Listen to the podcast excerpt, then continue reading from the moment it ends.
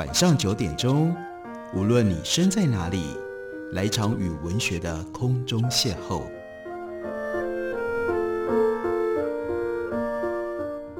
杨照谈书，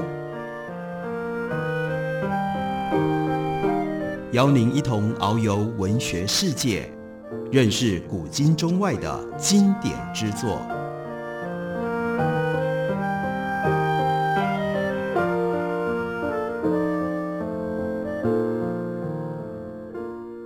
各位听众朋友，大家好，欢迎收听杨照谈书。本节目以台北广播电台 FM 九三点一，每个星期一到星期五晚上九点为大家播出。我是杨照。在今天的节目当中，要为大家介绍的，这是法国在整个二十世纪文化艺术运动当中非常重要的一份文献——安德烈·布列东他所写的《超现实主义宣言》。麦田出版公司刚刚出了新的中译本，在新的中译本当中，包括了三篇文章。第一篇是一九二四年的时候，安德烈·布列东他所写的《超现实主义宣言》。接下来还有第二篇，是他到了一九三零年所写的《超现实主义第二宣言》。第三篇文章则是安德烈·布列东他在一九二四年他所写的《可融化的鱼》这个文集，因为后来被改名称为《超现实主义宣言》的文章，其实本来是《可融化的鱼》的。一篇序言，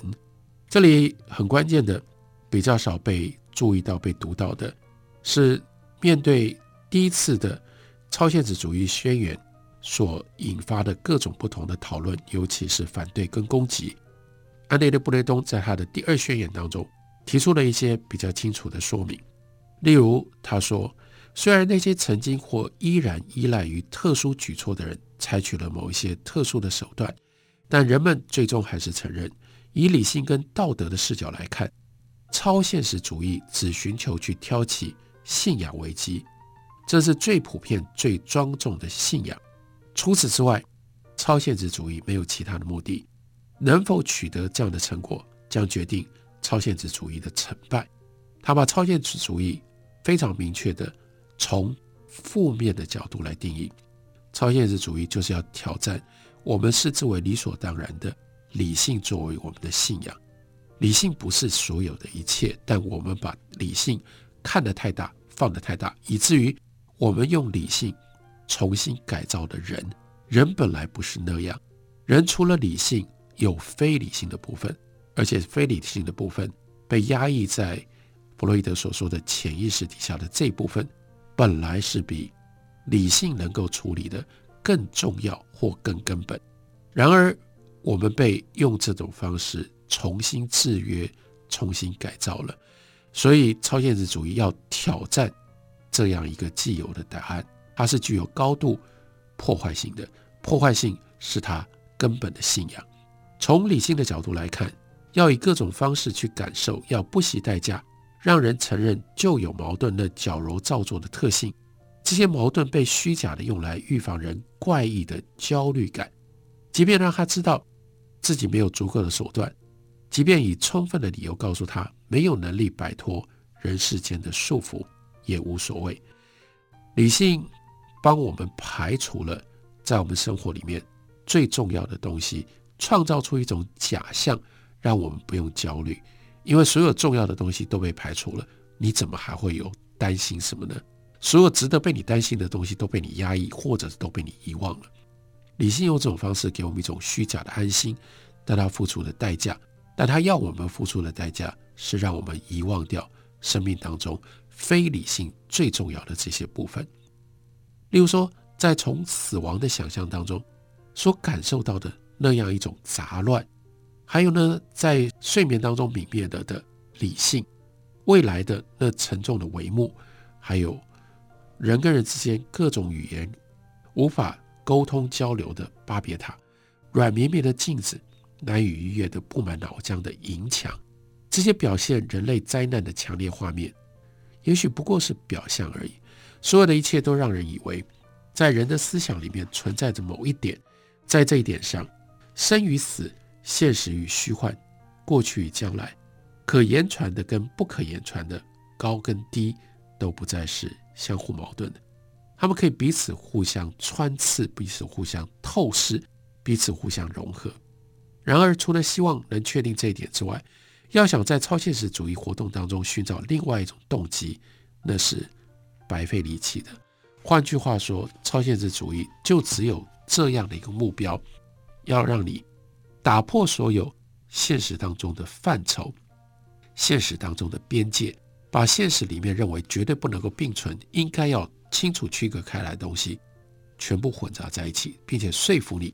他们是可以用这种方式被混杂在一起的。这就是。超现实主义的用途，因为在我们所说的那一点里，建设与毁灭也不再可能互相威胁了。显然，超现实主义对于周围所发生的一切毫不在意，也不感兴趣。超现实主义专注在更内在、更压抑的东西，而不是表象的现实。表象的这一切，打着哲学或者是。反哲学的旗号。总之，超现实主义对所有那些不以扼杀人性为目的的东西毫不在意。这些东西要把人转变成为一个优秀、内向、盲从的人。此人并不比镜子或比火焰更有活力。有些人对自己将来在世界里占据什么样的地位感觉到担心，可是他们对于超现实主义的经验。到底又期待了什么呢？在这个精神领域里面，人们只能为自己去实施一项极为危险却是至高无上的辨别工作。同时，他不必再去重视那些来来往往者的步伐。然而，在这些往来者漫步的地区里，超现实主义当然是听不到脚步声的。用这种意象式的文字，他就是在宣告超现实主义。所要做的是这样一种逼迫你去冒险，逼迫你去辨别，辨别什么？辨别离开了理性，离开了既有的秩序的安排，你自己到底是什么？所有你跟别人一样的，也就是有秩序、有道理的东西，你要统统把它区隔开来。那是属于来来往往的人，在超现实的这样一个探索真实自我的。这个领域里，你听不到这些来来往往的人的步伐，只有你自己的内在，只有你自己的梦境，只有你自己离开了理性、非理性、近乎疯狂的这一部分。人们不希望超现实主义受到某一些人的摆布，或者看他们的脸色行事。超现实主义以它特有的方式，宣称可以把人的思想从奴役的状态底下救救出来。让他回到谅解的道路上，让他恢复到原始的纯洁状态。光是靠着这一点，人们完全可以就超现实主义所做过的事情，以及为自己实现的承诺而应当做的事情，做出评价来。这当然是相对用比较理性说明式的方式在解释什么是超现实主义，以及回应别人对于超现实主义的疑惑。以及回应别人对于超现实主义的质疑，或者是攻击批评。不过有趣的是，他要贯彻他在超现实主义上面的探索。所以安德烈·布列东他的超现实主义第二宣言，也不都是用这样的方式写成的。他一开头的时候给了这个宣言另外一个框架。这个框架一开头先讲什么呢？先讲。在上一期《医学心理学年鉴》当中，有一篇有意思的专论，一个叫做罗迪埃的医生，他在文章里面提起精神病院医生的职业危险，他列举了真实发生过的一些凶杀事件，因为呢，好几个同行的精神医师变成凶杀事件的受害者，所以呢，罗迪埃他试图要找到能够有效保护。精神医师的方法，以防不测，因为精神病医师在和精神错乱者以及精神错乱者的家属的接触当中，要冒相当的风险。但是，精神错乱者和他的家属的确构成的一种危险，安德烈·布雷东把它称之为叫做内发性的危险。这个危险跟精神医师的职业密切相关。所以难以避免，我们只能够接受可是还有一种危险，他把它称之为相对应的，是外发性的危险。他认为这个外发性的危险才更值得注意，因为它可以引发强烈的反应。他又举了一个非常有趣的例子，他说：“我自己所在的医院，因为这个时候他把自己假想成为一个叫做 Paul Abelhi 的一个精神医师，用这样的一个精神医师的口吻说，医院有一个病人是躁狂症、受迫害妄想症患者，这个人非常的危险。可是呢，他竟然用温和的嘲弄的语气建议我去读一本书。精神病人们都在传阅这本书。这本书最近呢，由新法兰西评论杂志社出版。奇特的创作原型，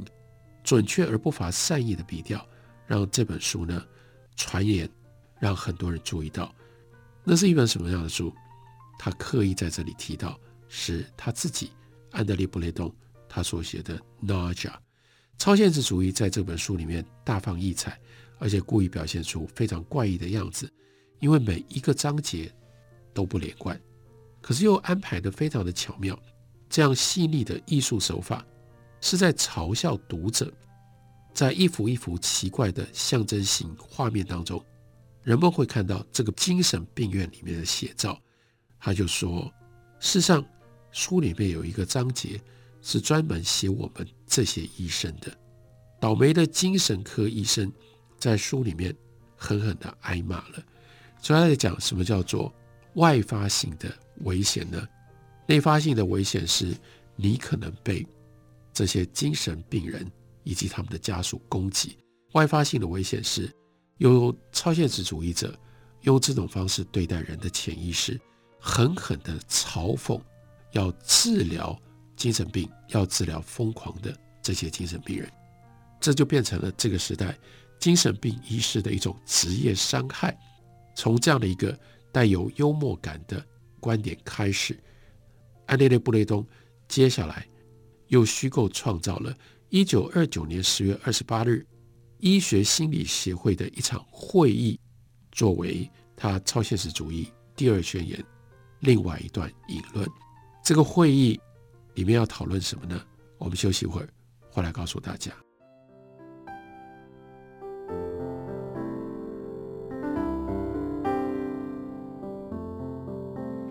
听见台北的声音，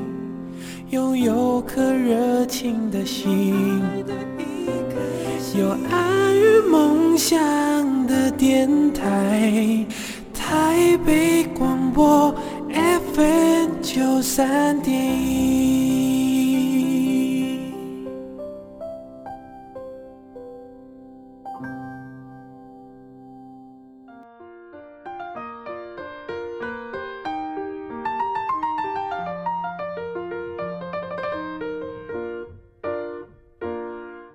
感谢你继续收听《杨照谈书》。本节目以台北广播电台 FM 九三点一，每个星期一到星期五晚上九点，为大家播出到九点半。今天为大家介绍的，这是安德烈·布列东的《超现实主义宣言》。《超现实主义宣言》有两篇，他有一九三零年又发表的《超现实主义第二宣言》。第二宣言非常有趣，因为他把这个第二宣言放在一个框架里面。这个框架呢，先是有一个精神病医师，他抱怨说。超现实主义对我们精神处理疯狂的医学，以及我们这些去治疗精神病患者的医生，有了很多的攻击。我们对这件事情感到非常的遗憾。接下来，他又引用，同时是虚构了一个医学心理学会在一九二九年十月二十八日的会议，说针对超现实主义作家的倾向，以及他们对精神病院医师所发动的攻击。这个叫阿贝希的先生，他就撰写了一篇报告。这报告呢，成为大家讨论的焦点，然后是讨论的记录。讨论的记录里面呢，有好几个教授，其中一个教授呢，他就说，《超现实主义宣言》报告一篇哲学引言。这篇引言很有意思。超现实主义者认为，从本质上讲，现实是丑陋的，美就只存在于非现实的事物当中。是人将美带到这个世界里，要想创造出美的东西，就必须要尽最大的可能远离现实。超现实主义作品大多是偏执狂以及怀疑者的自白书，这是一个示范，就是世俗仍然从这样的一种理性的眼光，他们如何一边误解超现实主义，一边对超现实主义有了各种不同的攻击跟批评。另外一个医生就说，过激的艺术家有时候会借助于否定所有传统的宣言，兴起放肆的风格。不管他们采用什么样的名称，也不管他们面对什么样的艺术跟时代，从技术的角度来看，我倒觉得他们都是保守派。所谓保守派，就是他们不想费力去思索，不想费力去观察，他们就信赖某一种特定的形式，只想要去制造独特的、简单的、特定的效果。所以人们就迅速地制造出这些东西来。同时，尽量避免招来批评。表面上看起来，这类东西带着某一种特定风格的色彩，它跟生活的相似之处也会引来批评。这种破坏的举动，在雕塑艺术方面很容易分辨出来。不过，在语言方面，这一破坏的举动也可以明显地显现出来。这就是为什么后来在第二宣言里面，安德烈·布列东要明白来说：你们怎么拿这些东西来攻击超现实主义呢？超现实主义本来就是破坏性的，那是你们的偏见。你们以为艺术就必须要有建设性，不对，艺术要追求建设性，这才真的叫做偷懒。因为你就把自己局限在那个理性有道理的环境里面，那你就不会去探测更广大、更危险的区域了。只有打破这样的范围，真正确确是破坏性的。超现实主义才能发挥它的作用。我们再来看这个医师，他继续说，这种傲慢又无精打采的风格引发了或者是促进了保守派的发展。这并非我们这个时代所独有的。在十六世纪，追求 mannerism 那样的一种繁缛的文风，喜欢出奇制胜、讲究精彩细节的作家，他们都是保守派。到了十七世纪。那些追求矫揉造作风格的风雅派，也是保守派，只不过跟当下的这一类人相比，十六、十七世纪的保守派显得更稳重、更勤劳，也许他们作品所面向的听众、观众也更加的高雅、更有学问。这是另外这个医生的说法。于是回到前面的那个教授，他就说：“我认为超现实主义的某一些手法。”比如说，从一顶帽子里随便拿出五个单词，在超现实主义的引言里面，作者用两个词讲述了一段小故事：火鸡跟高筒礼帽，意味着本来没有任何关联的东西，他们就随便用这种方式把它拼在一起。他的意思是说，这就是保守主义，或这叫做偷懒。偷懒就是你根本不需要经过任何努力。随手抓来什么东西都可以变成超现实主义。这个医生呢，接下来就说，他们用这种方式毁谤我们的工作，毁谤也是精神病医生必须要面临的职业风险。有人抓住了机会，就用毁谤的手段来攻击我们，所以呢，我们应该要获得保护。然后后面则是讽刺的说，他们提出了应该要如何被保护的各种不同的做法。好，用这种。嘲讽的方式记录了体制里，尤其是体制里应该要处理专业去处理疯狂跟潜意识的精神科精神病医师，他们对超现实主义的反应。安德烈布列东才更进一步的告诉我们，他认定的超现实主义到底是什么。他说，重要的是要知道超现实主义究竟借助于哪一种伦理道德，因为让自己的根基。扎到生活的土壤当中，扎到这个时代的生活里，这种做法也许不是偶然的。从那个时候开始，我为这个生活增添了许多奇闻异事，比如像天空表的滴答声、严寒、烦躁等等。也就是说，我又开始以粗俗的方式在讲这些事情，心里想着这些事情，手扶着这一支破梯子的横杠，任何人都不会。蒙受损失的，除非你越过了清贫生活的最后阶段，辨别美丑、真假善恶的愿望显得那么样的贫乏，那么样的荒谬。而这一愿望正是从那些毫无意义的表象当中所衍生出来，并且会一直维持下去。而那表象激愤的样子，让人感觉到恶心。选择的观念会遭遇到不同程度的抵抗，而精神的腾飞，则取决于抵抗的程度。这样的一种抵抗的现象，正更进一步的刺激超现实主义可以找到让它飞跃的这种动能。这是安德烈·布雷东他试图要说的。他说，精神最终是要飞往一个可以居住的世界。因此，有人以为超现实主义并不害怕为自己树立一种绝对反抗的信条，一种绝不屈服的信条，一种合法的破坏信条。超现实主义期待暴力。超现实主义最简单的行动就是拿着手枪跑到大街上朝人群胡乱开火，不想了结现有愚蠢堕落体系的人，在那群人当中占据着明显的地位。他用自己的胸膛对着那一支枪。我认为这一行动的正当性跟信仰，并非是水火不相容的，而超现实主义一直设法在我们当中去发现那一信仰的光芒，那个通过破坏去追求信仰的精神状态，我们把它称之为超现实主义。有了这样的说明，我们再回头看收录在这本书里面最早期。可融化的鱼这样一份超现实主义的代表性的文献，我们就比较容易体会为什么安德烈·布雷东要用这种自动书写的方式来形成这本书。比如说书里的这样的一段：我脚下的土地不过是一张摊开的巨型报纸，有的时候会闪过一张照片，这是任意的一个收藏品，香气均匀的。从鲜花里散发出来，那是印刷油墨的芳香。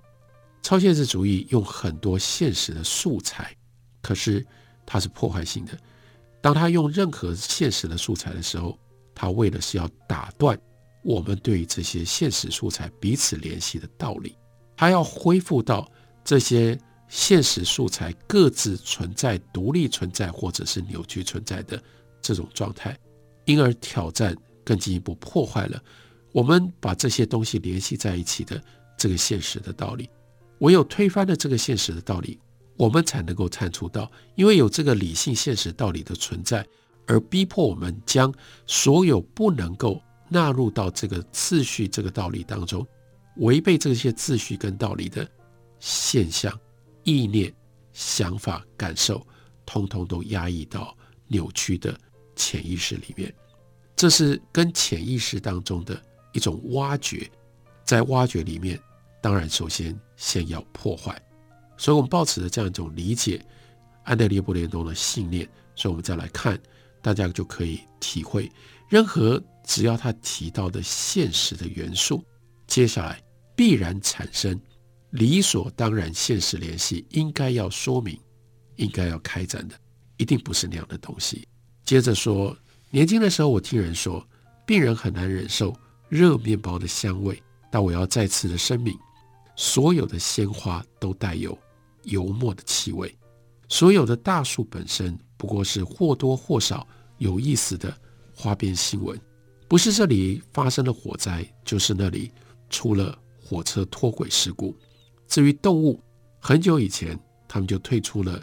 男人的贸易，女人跟男人只保持着。断断续续的关系，就像商店里的橱窗。一大清早，橱窗设计师就来到大街上，看看那个装饰的袋子，它的波浪效果如何；看看那个提花的摆设，看看诱人的模特儿的眼神。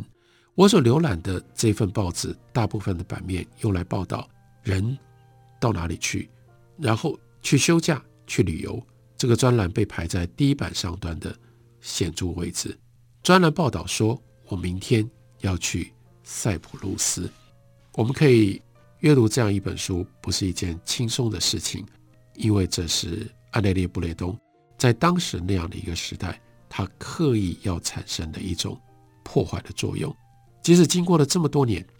我们仍然活在安德烈布雷东要挑战的那样一个理性秩序里面，也因此，安德烈布雷东他的这种挑衅的姿态，一直到今天，都值得我们稍微来看待，我们稍微来受到刺激，因为会提供给我们很不一样的一种感受跟思考的方向。这本书就是安德烈布雷东经过了将近一百年的重要经典作品《超现实主义先源》，介绍给大家，推荐给大家。感谢你的收听，明天同一时间我们再会。